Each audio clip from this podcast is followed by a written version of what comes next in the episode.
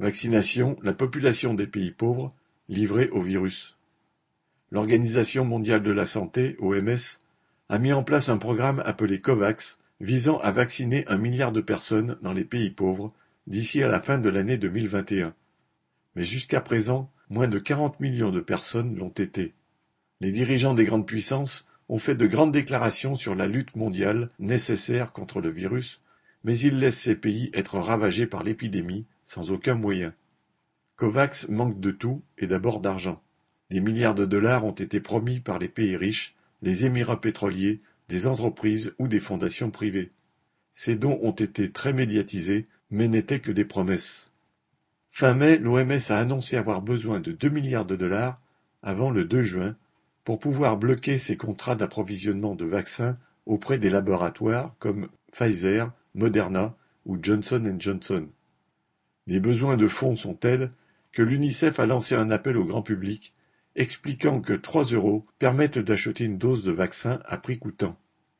En réalité, le prix coûtant ne concerne que les doses à destination des pays les plus pauvres. Pour celles à destination des pays dits en voie de développement, COVAX n'a droit qu'à une réduction, les laboratoires se préservant encore une marge. À cela se sont ajoutées les conséquences de l'explosion de l'épidémie en Inde. Ce pays est le premier producteur de vaccins au monde, et il devait livrer la moitié de sa production à Covax. Mais depuis mars, toute la production est restée en Inde. Alors, depuis, tous les plans de vaccination dans les autres pays pauvres sont suspendus. Or, la tournure prise par l'épidémie y est aussi catastrophique qu'en Inde, notamment en Asie du Sud et dans certains pays d'Amérique. Devant l'urgence, le directeur général de l'OMS vient de demander aux pays riches de livrer à Covax les doses qu'ils avaient promises.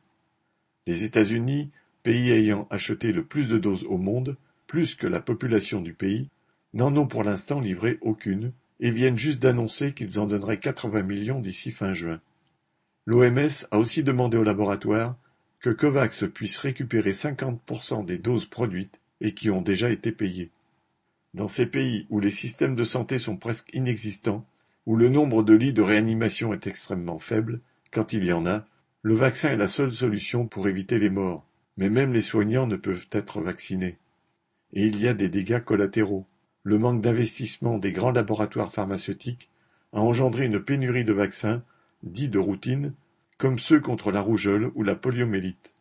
80 millions d'enfants de moins d'un an n'ont pas reçu leur vaccination. Et déjà, il y a des flambées de rougeole au Pakistan, au Congo et au Yémen. L'OMS supplie les dirigeants des grandes puissances et les laboratoires pharmaceutiques en leur rappelant que les frontières n'arrêtent pas le virus, mais sans résultat.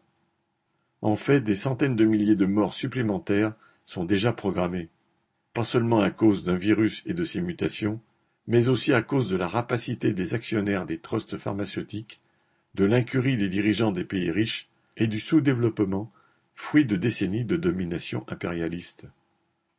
Pierre Royan